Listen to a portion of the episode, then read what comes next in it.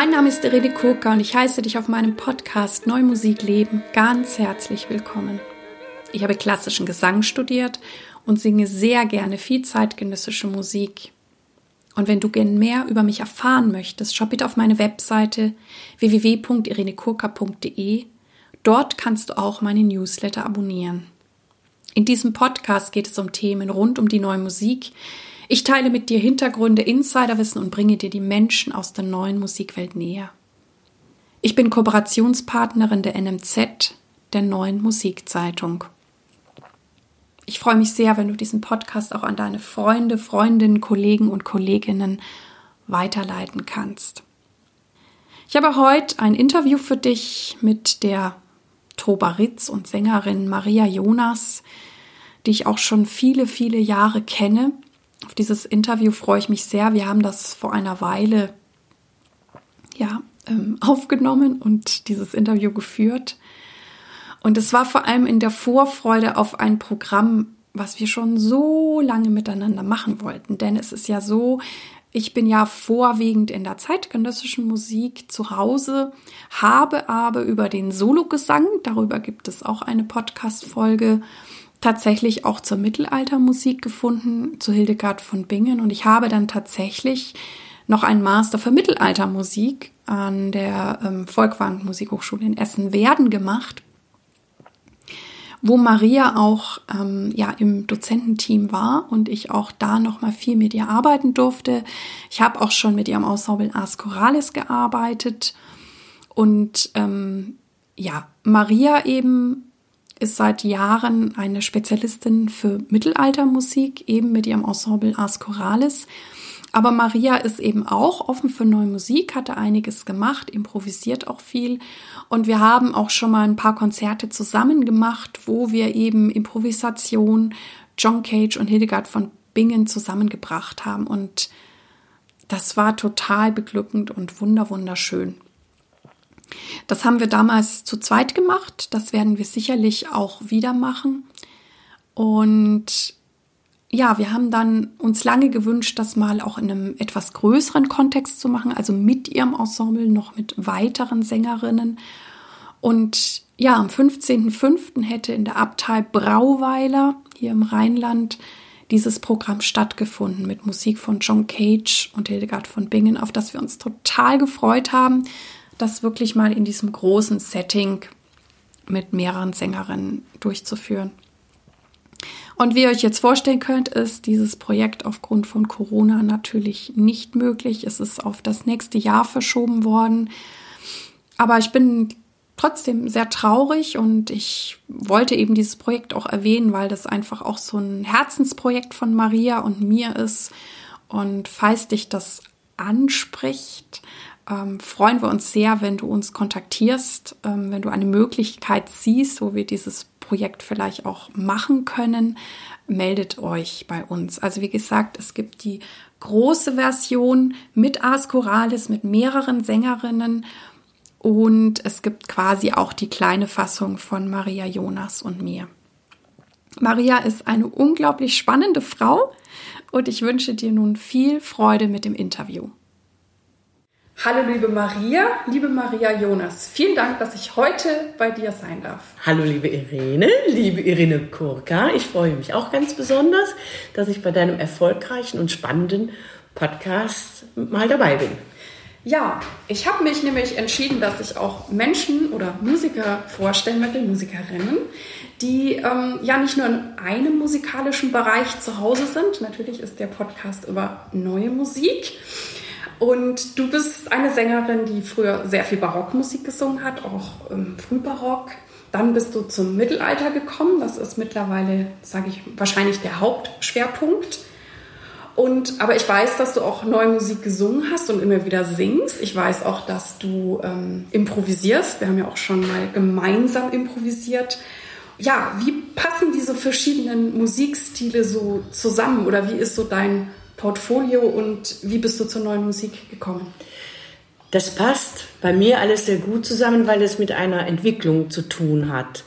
äh, vom Instrument kommen, der Oboe, dem Instrument, was ja auch der menschlichen Stimme sehr nah ist, bin ich zum Singen gekommen. Ich habe immer gesungen, habe es aber nie als meine Berufung oder meine Profession empfunden. Das kam erst, als ich in Venezuela lebte und äh, ein etwas anderes Leben führte als in Deutschland an einer Musikhochschule. Und da merkte ich doch, das Singen ist das, was ich machen möchte. Und dass ich dann nicht Verdi-Opern singen möchte oder Wagner-Opern, das war eigentlich sehr klar, weil ich persönlich diese Musik auch gar nicht mag und auch nicht sehr begeistert bin von Vibrato, also einem starken Vibrato in der Stimme. Ein natürliches Vibrato gehört natürlich immer dazu, aber nicht dieses forcierte Große, was man braucht, wenn man so ein riesiges Orchester hinter sich hat und man es übertönen muss. Also das war nie meine Musik. Es war klar, dass es eine andere Musik sein würde. Ich habe Hesperion gehört mit Jordi Savall und Montserrat Figueras zu der Zeit und war total begeistert und dachte mir, ja, also das ist eine Art von Singen, das möchte ich schon gerne machen und bin darum ja auch zurück nach Europa gekommen. Und so nahm das dann alles seinen Lauf. Ich habe dann eine tolle Lehrerin gehabt, Jessica Cash in London, die nun wieder eigentlich den Belcanto unterrichtete, aber jetzt nicht den Stil, sondern die Technik des Belcanto. Und mit diesem Stil ist man eigentlich offen für alle weiteren Genres, außer, sag ich mal, vielleicht für Verismo oder Wagner. Aber das wollte ich ja eh nicht singen. Also insofern passte das wunderbar. Es ist die Lehre vom Vokal, also vom schönen Klang des Vokals. Und das ist ja, was uns Sänger, egal welche Musik wir machen oder welches Genre wir bedienen, ja wirklich das Ausschlaggebende. Und es geht auch um den natürlichen Stimmsitz, um eine Natürlichkeit in der Stimme. Und das war auch das, was ich immer angestrebt habe. Und so kam eins zum anderen. Ich habe Barockmusik gesungen, Opern, auch Barockopern gesungen, wobei mir dann ganz schnell auffiel, dass diese Musik mich überhaupt nicht interessierte, weil ich die auf Dauer gesehen nur eher langweilig fand. Sequentia war zu der Zeit in Köln. So bin ich dann über Kontakte zu Sequentia, zu Hildegard von Bingen gekommen und damit zum Mittelalter. Und das hat sich so peu à peu erstmal alles ganz parallel entwickelt. Dann eine Freundin von mir, Maria de Alvear, macht neue Musikkomposition, äh, Komponistin und so bin ich dann auch direkt parallel, das war schon alles parallel, äh, zur neuen Musik gekommen. Und je mehr ich aber im Mittelalter war, desto mehr kam auch die Improvisation dazu, weil in der Welt der modalen Musik, das ist ja die Musik des Mittelalters, ist Improvisation ein ganz wichtiger Bestandteil. Ähm, und eigentlich auch in der Klassik, wenn wir ehrlich sind, wenn wir uns das genau begucken, waren die großen Pianisten wie Liszt und Chopin, die ja auch äh, hinterher komponiert haben, aber selbst Ludwig van Beethoven in erster Linie hervorragende Improvisateure. Also die waren berühmt für ihre Improvisation und erst viel später für ihre Komposition. Und das ist etwas, was ich sehr schade finde, dass das in den Hintergrund tritt jetzt in der klassisch ausgerichteten Ausbildung. Und ähm, ich fand das eben schön, dass ich über die modale Musik und auch die neue Musik ein Teil Improvisationskunst auch in meine Arbeit wieder integrieren konnte. Ja, so passt das alles gut zusammen. Du hast auch glaube ich, bei einer Oper von Philipp Glass mitgewirkt. Ja, das war natürlich ganz toll, wobei mit Philipp Glass und Improvisation nichts miteinander zu tun hat. Und es war auch schon sehr wagnerianisch besetzt. Also das ist ja schon der späte Philipp Glass. Mhm. Das war eine Oper, die hieß O Corvo Branco, The White Raven äh, für die Expo in Lissabon. Das war 1998 oder 99. Und ähm, das war orchestral sehr groß besetzt und auch mit richtig großen Opernstimmen. Ähm, das war eine tolle Erfahrung einerseits. Andererseits wurde mir auch klar, das ist nicht meine Welt, weil die Welt der Oper funktioniert einfach völlig anders. Vor allem ist es immer groß und hierarchisch. Und das mag ich nicht. Ich bin mehr die Kammermusikerin und fand das aber als Erfahrung für mich sehr wichtig weil es war eine Inszenierung von Bob Wilson. Auch das war super interessant, ähm, um aber auch festzustellen, das ist nicht das, was ich auf Dauer betreiben möchte, weil äh, ich habe ja keine Entscheidung selber zu treffen. Ist ja alles für mich wird ja entschieden. Und insofern empfand ich das jetzt auch gar nicht so als neue Musik, um ehrlich zu sein, sondern eigentlich als noch sehr im 19. Jahrhundert verhaftet, weil diese Regeln ja aus dem 19. Jahrhundert sind. Und ich dachte immer, gut, wenn ich neue Musik mache, dann möchte ich auch mit anderen Regeln genau. arbeiten. Ja, du bist ja sehr kreativ, machst deine eigenen Projekte wie die Klangwerkstatt oder hast das ACC Ensemble und bei der Klangwerkstatt habe ich ja auch mal mitgemacht, als äh, Lauren Newton da war. Das war genau. ziemlich genial, also auch improvisieren und Stimme. Und ähm, also da, da lebst du natürlich deine, deine kreative Art, denke ich, aus. Ne? Genau, für mich ist wichtig, dass man nicht in einer Sparte hängen bleibt, sondern äh, kein Musiker eigentlich, den ich kenne, äh, fühlt sich nur einer Sparte verpflichtet. Das sehen die Veranstalter oder die Leute vom Kulturamt etwas mhm. anders. Aber die Realität, wenn wir jetzt von der Musikerrealität mal ausgehen, das sieht halt einfach anders aus. Man ist wahrscheinlich in einer Sparte besonders engagiert, aber darüber hinaus streckt man seine Fühler aus, das machst du ja auch, äh, und versucht, äh, so viel wie möglich von anderen Eindrücken auch mitzunehmen, um seine eigene Arbeit auch weiterzuentwickeln. Das geht ja nicht, wenn man nur im eigenen Saft schwimmt. Da braucht man noch Eindrücke von außen. Und gerade ich mit meinem Ensemble Ascoralis Köln, wo wir meistens halt mittelalterliche Projekte machen, äh, finde ich wichtig, auch mal in diese Improvisation zu gehen, weil das Mittelalter auch von der Improvisation lebt. Also möchte ich auch mal zeitgenössische äh, Improvisation mit dem Ensemble machen. Und wir werden auch immer wieder gefragt für Uraufführungen, weil unsere Art zu singen, wir werden dann als ein Instrument quasi eingekauft. Acht Sängerinnen sind ein Instrument. Und das ist eine sehr interessante Art und Weise. Dazu kommt dann noch ein Orchester oder vielleicht sogar ein Solist, ein anderer Gesangssolist, aber wir sind quasi ein Instrument, wir Sängerinnen. Und das, das kann sehr reizvoll sein. Ja, und das liegt ja auch an deiner Arbeit, dass du da so ein schönen Klang erarbeitet hast, der zu euch allen passt oder ihr wie eine Stimme klingt. Ja, das ist wirklich so, wobei jede ihre Individualität behält. Ich arbeite auch so, dass jeder seine Individualität behalten kann.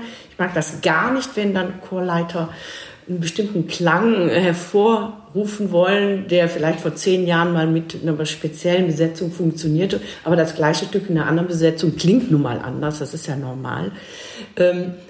Was uns zu unserem speziellen Klang bringt, sind die Glocken und die pythagoreische Stimmung. Also das heißt, die Glocken, die ich benutze, sind in der pythagoreischen Stimmung, das heißt reine Quinten und reine Quarten. Und damit singen wir uns ein. Das ist also quasi unsere Struktur der Intervalle auch. Und da wir keine Dur- und Moll-Dreiklänge benutzen, haben wir also auch kein Problem damit, dass wir keine vernünftigen Terzen haben. Das brauchen wir im Mittelalter nicht. Das heißt, man kennt uns sofort wieder. Er kennt sofort im Radio, das ist Ars Chorales Köln. Man hört das sofort, weil durch die Glocken haben wir diesen Klang geprägt und alle Leute sind dann im Konzert überrascht, wie unterschiedlich dann doch die einzelnen Stimmen sind. Und das finde ich wunderbar. Darüber freue ich mich immer sehr, dass man eben nicht so ein Klangideal dann über alle Stimmen ausgießt und wehe, man entspricht dem nicht, sondern wir gemeinsam kreieren unseren Klang, aber jede eigene Sängerin behält ihren persönlichen. Was sind dann für dich die Bezüge oder Parallelen zwischen neuer Musik und Mittelaltermusik? Also gute neue Musik, die ist letztendlich auch modal. Das heißt, man muss die Struktur erkennen meine, im Mittelalter ist das ein bisschen einfacher. Dann sehe ich, ob es im ersten, zweiten, dritten Ton ist und so weiter. Und bei einer neuen Musik muss ich einfach das herausfinden. Was mich stört, ist, wenn ich diese Struktur nicht finden kann. Vielleicht gibt es die auch nicht oder vielleicht bin ich nur zu dumm dazu, ähm, weil als Sängerin brauchst du diese innere Struktur. Weil wir sind ja wie ein Akrobat ohne Netz. Wir haben keine Seiten, wie ein Seiteninstrument, wo man sich also auf die bestimmten Quinten verlassen kann. Und wir sind auch kein Blasinstrument mit den gebohrten Löchern, wo also jemand schon sich über die Intonation Gedanken gemacht hat. Das muss ich dann mit dem Mund und mit dem Atem noch in Feinabstimmung natürlich auch noch machen. Aber äh, als Sänger hat man all das überhaupt nicht. Und deswegen finde ich es bei der neuen Musik eben auch wichtig, dass man da so eine innere Struktur findet. Die muss jetzt nicht im mittelalterlichen Sinne modal sein. Ich nenne das jetzt modal, aber es wird irgendeine Reihe geben, irgendwas geben, woran man sich dann festhalten kann. Was es dann ist, hängt natürlich vom Stücken, vom Komponisten ab. Das kann man nicht immer jetzt gleich benennen. Das muss man halt herausfinden für sich als Punkte, die einem durch das Stück bringen. Vor allem, wenn sie atonal sind. Also so geht es mir auch immer, dass hm. ich bei sehr vielen Stücken, ähm, ich nenne das immer eine innere Logik finde. Ja. Ich kann die auch nicht, könnte die auch teilweise nicht erklären. Ich kann jetzt nicht sagen, das besteht jetzt aus den, nur aus Intervallen da, da, da oder so. Aber irgendwann, also bei den meisten Stücken spüre ich das irgendwann und dann, dann kann ich es auch sehr, sehr leicht lernen, obwohl das Stück vielleicht für viele andere, wie du sagst, atonal und mhm. wüst und all over the place wirkt. Und das finde ich auch immer ganz, ganz spannend, wenn ich das finden kann. Und in ganz seltenen Fällen habe ich es nicht gefunden mhm. und dann ist es fast unmöglich, das Stück wirklich zu lernen. Also das empfinde ich ganz genauso. Mhm. Das empfinde ich ganz genauso. Und ähm, ich singe tatsächlich nicht weitaus nicht so viel zeitgenössische Musik wie du, äh, weil es ja auch durch meine Ensemblearbeit, äh, dann habe ich ja noch zwei weitere Ensemble, einfach schon sehr viel ist, was ich so zu tun habe. Ich freue mich aber immer wieder, gerade speziell, wenn unsere Gruppe angefragt wird für neue Musik, weil wir eben dann einen Beitrag leisten, der so, äh, also wir gehen natürlich auf die Mikrotöne, weil wir ja pythagoreisch singen. Und es gibt da ein Stück auch von Maria de Alvear, äh, wo dann auch das Orchester gefragt hatte, äh, ist das okay? Also wir machen jetzt andere Quinten, als was sie da singen. Das, ja, genau, das ist ja der Sinn der Sache. Also das heißt, wir kommen zwischen die Ritzen vom Klavier, so nenne ich das mhm. immer. Also es sind dann zwar irgendwo festgelegte Tonhöhen, aber trotzdem verrutschen wir die in einem Stück. Und das finde ich sehr reizvoll, weil irgendwo sind wir ja auch am Ende von unseren zwölf Tönen angelangt. Was, was haben wir denn jetzt noch? Und da denke ich mir, das, was wir noch haben, sind die Töne zwischen den mhm. einzelnen Tasten Klar. zu drücken. Tonalität ja. ist auch ein großes Thema. Ja, ja wobei das natürlich äh, unterschiedlich also angegangen mhm. werden kann. Ich freue mich vor allem, wenn ich mit Orientalen zusammen mhm. musiziere, die ja diese Vierteltöne gerne benutzen mhm. und die unterschiedlichsten Vierteltöne. Und wenn ich die dann singe und auch mit anderen gemeinsam singe und feststelle, die orientalischen Sänger, wenn ich die mit denen singe, orientiere ich mich natürlich nach denen, weil die mhm. haben das gelernt und ich muss da irgendwie gucken, da wie ich klarkomme. automatisch, ne? Ja, aber die machen das auch nicht immer gleich. Also wenn da so ein Refrain dritte, vierte Mal kommt und denke, jedes Mal machen die den vierten Ton anders und dann habe ich meinen lieben Bassem gefragt, das ist ein irakischer José-Spieler, ein fantastischer Musiker. Ich sage mal, Bassem, die machen das immer ein bisschen anders. Und dann sagt er ganz locker, ja, ist doch normal, sind ja Sänger. Wir mit unseren Streichinstrumenten, wir haben ja die Saiten, wir können das immer gleich machen, aber ein Sänger doch nicht. Und dann dachte ich mir, ja, das finde ich jetzt eine gute Art und Weise, damit umzugehen. Super. Weil einfach dann Verständnis für den Sänger erkennbar wird. Ne? Mhm. Weil oft fehlt mir dieses Verständnis für den Sänger. Mhm. Und der sagt, nee, wir haben ja die Saiten, ist doch ganz klar. Deswegen, und dann habt ihr unterschiedliche Vokale und der eine Sänger macht es so und der andere so und wenn ihr jetzt zu dritt zusammen singt, das kann nicht der gleiche mhm. sein. Ja. Und das ist dann nicht schlimm. Also das äh, ist dann ein anderes Ziel, was dahinter mhm. steht, als, sag ich mal, bei mhm. uns im Westen, ja, ja, wo das dann immer alles sehr perfekt sein mhm. muss. Es ist eine andere Art von Perfektheit.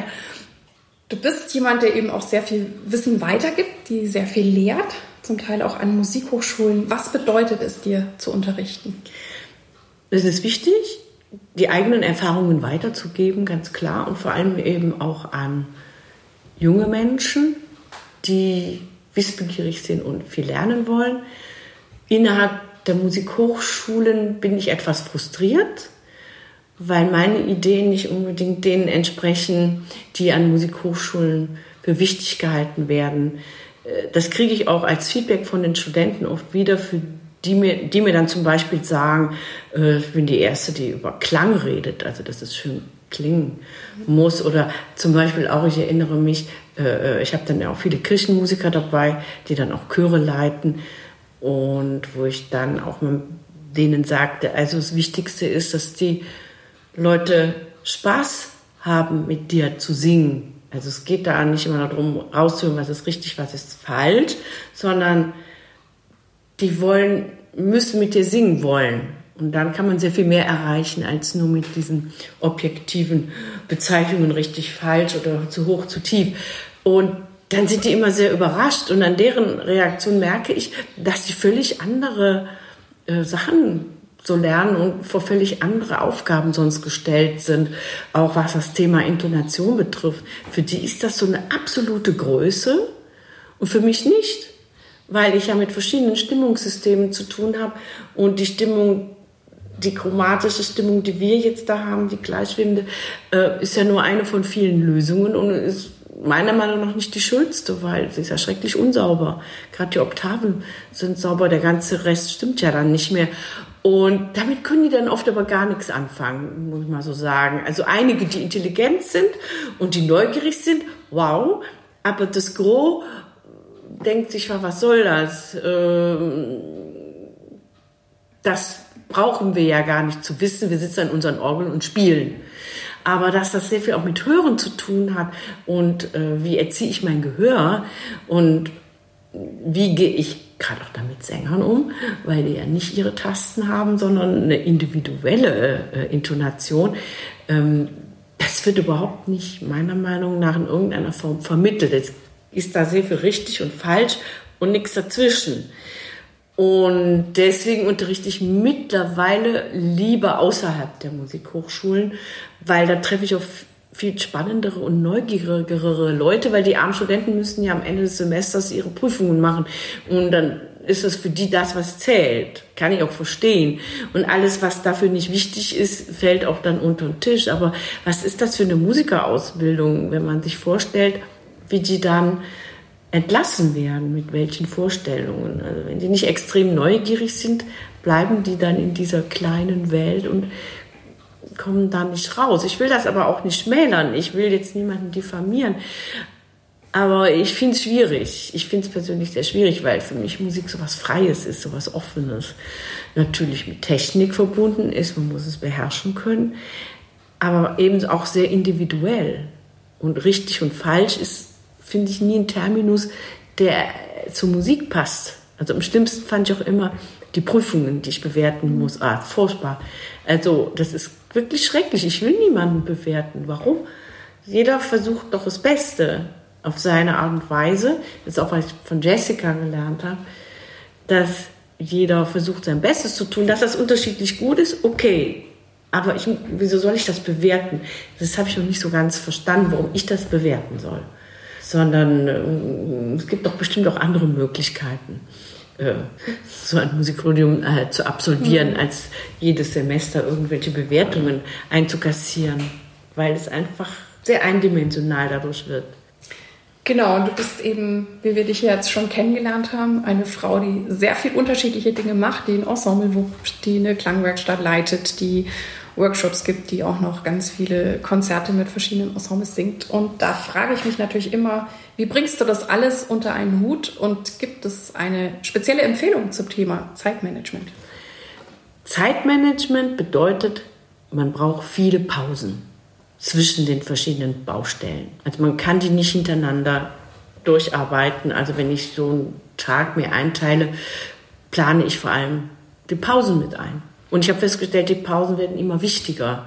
Und je mehr ich mir die Pausen gönne, auch manchmal gegen mein schlechtes Gewissen, wieso machst du jetzt eine Pause? Du musst doch jetzt eigentlich das und das und das und das, habe ich festgestellt, wenn ich mir die Pause gönne, die ich brauche, ja, dann bin ich danach viel fitter und kann das ganze Pensum locker in kürzerer Zeit erledigen, als wenn ich mich krampfhaft dann festbeiße und überhaupt gar nicht weiterkomme, frustriert bin und dann vielleicht aufgebe an dem Tag und sage, nee, also es wird nichts mehr, dann bevor dieser Punkt kommt, mache ich lieber eine Pause, mit koch mir was Leckeres, mache eine schöne Siesta oder gehe raus oder es muss einfach dann was, bevor wieder was Neues angegangen wird, eindeutig eine Pause, ja. Und wofür bist du derzeit dankbar? Dankbar bin ich für die vielen Menschen, die mir positiv gesonnen sind und mir auch dadurch sehr viel weiterhelfen. Meiner Lehrerin Jessica Cash, meiner Familie, äh, lieben Freunden, meinen Sängerinnen, die das alles ja mittragen, auch wenn ich, sag ich mal, die Verantwortung habe, aber ohne deren Leistung wäre das ja auch alles gar nicht machbar. Auch meinem Publikum, was das liebt, was ich mache, das tolle Feedback, was ich da kriege. Und aber auch einer so höheren Gewalt, die man auch als Gott bezeichnen könnte. Ich tue mich ein bisschen schwer mit dem Begriff, weil das auch ein männlicher Begriff ist. Ähm, aber so eine göttliche Macht, die nicht greifbar ist, die wir uns Menschen auch oft viel zu einfach als so Mann mit Rauschebart vorstellen, die spüre ich schon sehr stark in dem, was ich tue. Und ähm, wenn ich der vertraue, dieser inneren Stimme, dann ist auch immer das, was am besten funktioniert. Und dass ich das oft genug gemacht habe, dafür bin ich dankbar. Ich könnte es noch öfter machen, aber das sagt, glaube ich, jeder.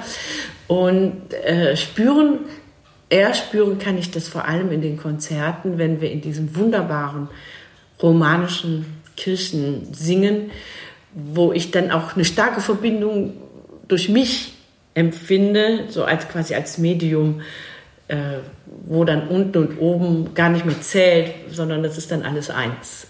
Und dann äh, ist das nicht bei jedem Konzert so logischerweise, aber das sind natürlich dann die besten Momente. Und wer oder was hat dich am meisten geprägt und inspiriert?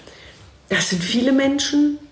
Auch da muss ich Jessica wieder als erste nennen, weil sie mir so ein tolles Handwerkszeug gegeben hat, also meine Stimme zu beherrschen, also so zu beherrschen, dass sie funktioniert und auch weiterhin noch hoffentlich viele Jahre das tun wird.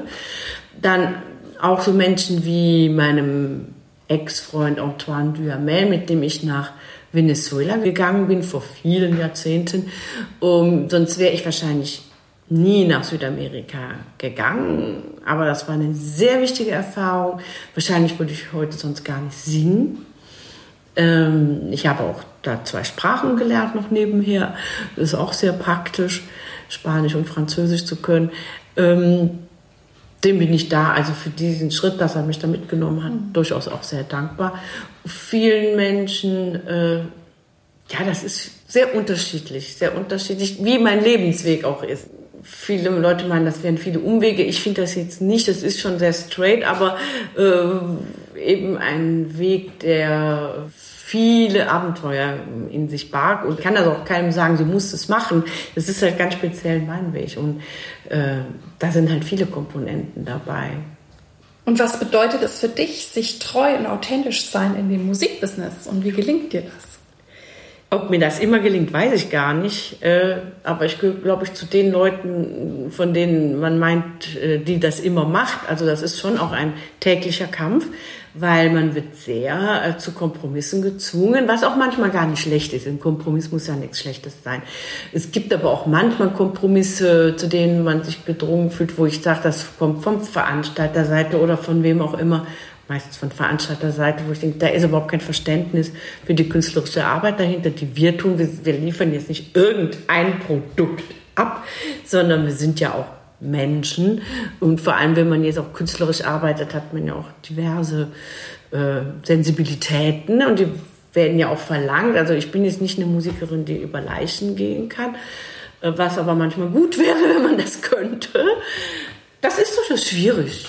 Das ist schwierig und eigentlich ein täglicher Kampf. Also das kann ich auch nicht ein. Ich bin bestimmt besser da drin, man wird da von Jahr zu Jahr besser. Aber dann kommt wieder eine Situation, die man noch nicht hatte, noch die man nicht kannte wo man sich fragt, äh, nee, das geht jetzt zu weit. Und da bin ich schon andererseits auch für bekannt, diese Grenzen ganz klar erkennen zu geben und das ein oder andere Projekt auch dadurch nicht zustande lassen kommen oder dass auch einige Leute bestimmt sauer auf mich sind, mhm. weil ich dann manchmal gesagt habe, nee, das geht nicht. Aber das gehört halt dazu. Also, also ich empfinde dich auch immer als sehr klar und sehr konsequent und finde das toll. toll, dass ich so rüberkomme, weil äh, ich komme mir selber gar nicht so vor, aber gut. und was bedeutet für dich Erfolg? Also Erfolg gar nicht so viel. Also ich möchte natürlich mit meinem Job genug Geld verdienen und schöne Konzerte machen können äh, weil mich das glücklich macht und weil das auch andere Leute glücklich macht. Aber der Schlussapplaus ist zum Beispiel ganz unwichtig für mich. Auf den könnte ich verzichten, weil ich akzeptiere ihn dann, weil das ja auch ein Dankeschön ist, äh, was ja nett gemeint ist, nicht? Also äh, insofern. Aber äh, das ist überhaupt nicht der Grund, warum ich das mache, sondern das ist mir ein inneres Bedürfnis, etwas zu schaffen, ein, kreativ zu sein und ein Klangkunstwerk in die Welt zu setzen, was in dem Moment, wo ich es mache, schon wieder verschwunden ist. Das finde ich faszinierend. Und diese Faszination, die hält mich daran. Aber der Erfolg, also wenn ich wirklich Erfolg haben wollte, müsste ich ein anderes Repertoire singen und andere Sachen wollen. Also ich weiß genau das, was mich interessiert und ich machen möchte, nicht jetzt das Übliche ist, was zum Erfolg führt. Natürlich habe ich auch Erfolg und wird auch so gesehen, weil ich eben so unübliche Sachen mache, so ein unübliches Repertoire singe auf meine Art und Weise. Aber so zu Echo oder Grammy oder so, also das ist weit von dem entfernt, was ich mache. Aber äh, für viele Leute gilt das als Erfolg. Also das interessiert mich mhm. überhaupt nicht, weil das auch nur Geschäft ist. Und gibt es etwas, was dich antreibt? Hast du eine Vision? Naja, das ist halt, wie ich eben schon sagte, diese, äh, ich habe immer eine Kreativität gesucht, mich kreativ auszudrücken. Es war am Anfang die Oboe, dann war mir aber auch irgendwann mal schnell klar, dass es die Oboe nicht ist. Und dann war auch irgendwann sehr schnell klar, dass es dann der Gesang ist. Und etwas zu schaffen, etwas Ureigenes, das ist, was mich antreibt also nicht bestimmte Stücke schaffen zu können oder eine bestimmte Virtuosität zu können. Das ist nicht, was mich antreibt, sondern eine sehr persönliche Aussage zu treffen mit dem, was ich mache. Wir sind bei der letzten Frage angekommen. Oh, wow. Welchen Tipp möchtest du jungen Künstlern geben? Neugierig zu bleiben und zu sein, viele Fragen zu stellen, viel auszuprobieren und sich nicht so schnell zufrieden zu geben und zu akzeptieren, dass man sein Leben lang lernt. Ich danke dir sehr für das Gespräch, liebe Maria. liebe Irin, es war mir eine Freude. Dies war also das Interview mit Maria Jonas. Ich hoffe, du konntest viel für dich mitnehmen und ich freue mich auf deine Ideen, Anregungen und Feedbacks über E-Mail oder Facebook. Ich danke dir, dass du bei mir eingeschaltet hast. Ich hoffe, es hat dir gefallen und dich inspiriert. Und ich freue mich auch sehr, wenn du dir etwas Zeit nehmen kannst, mir und diesem Podcast eine gute Bewertung auf iTunes abzugeben. Ich danke dir. Dir alles Gute. Lebe deine Musik, lebe dein Leben und bis zum nächsten Mal. Deine Irene.